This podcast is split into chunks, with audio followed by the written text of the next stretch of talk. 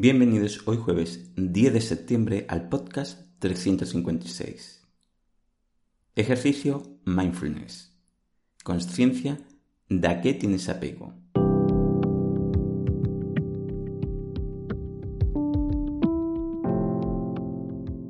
Bienvenidos de nuevo a Meditación Online y Mindfulness, producido por pcardenas.com, el podcast donde hablaremos de técnicas prácticas, noticias, dudas y todo lo relacionado con la atención consciente plena y cómo podemos aplicarla.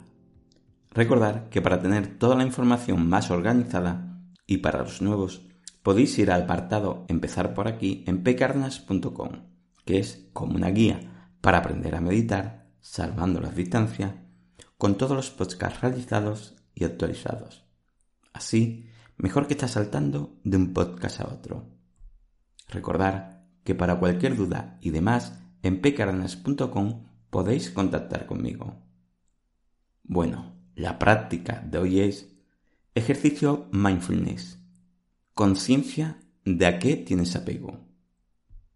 Hoy practicaremos el darnos cuenta, el ser consciente de a qué cosas tenemos apego y quizás aún no nos habíamos percatado descubriremos cosas que ya sabíamos que teníamos apego y otras que no.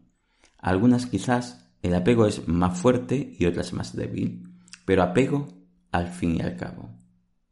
En este ejercicio se trata de darnos cuenta, de descubrir de forma consciente en qué situaciones, circunstancias, evento, etc., tenemos ese apego. Después, ya si queremos y nos vemos muy condicionados por ese apego, podemos decidir trabajarlo o no. Pero al menos que este ejercicio nos sirva para identificarlo y ser un poco más consciente de ello, que ya es un gran paso.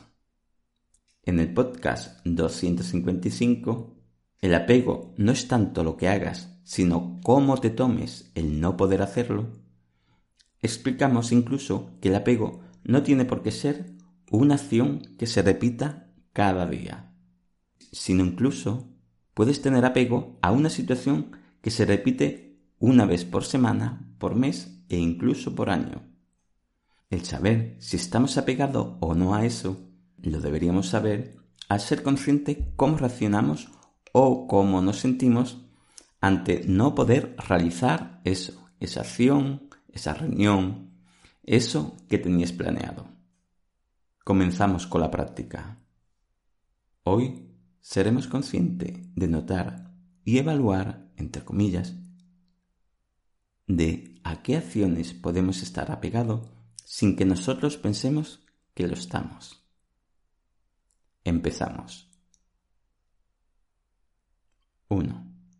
Decidimos ser consciente durante el día con la intención de notar esos apegos. 2. Cuando te moleste por no hacer algo que haces habitualmente o excepcionalmente, date cuenta de ello. 3. Observa ahora con conciencia y date cuenta de ese sentimiento y esa reacción. 4. Es una reacción normal porque algo no sale como se esperaba? Si es así, simplemente nótala y déjala pasar. 5. ¿Esa reacción la notas desproporcionadamente?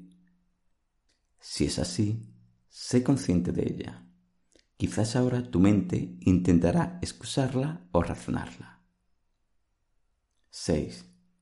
Si tu mente empieza a distraerse y deja de mantenerse consciente en observar esa sensación de malestar, trabaja esos pensamientos como una dispersión. No la etiquetes, no sigas alimentándola, acéptala. 7. Dependiendo de cuánto apego se le tenga a no poder hacer algo, esa reacción, esa charla mental, será más o menos insistente. Sé consciente de ello porque puede ayudarte a valorar y hacerte una idea de tu cantidad de apego que le tienes a esa acción. 8. Luego de estar durante un rato consciente de toda esa situación mental y emocional, vuelve a lo que hacías.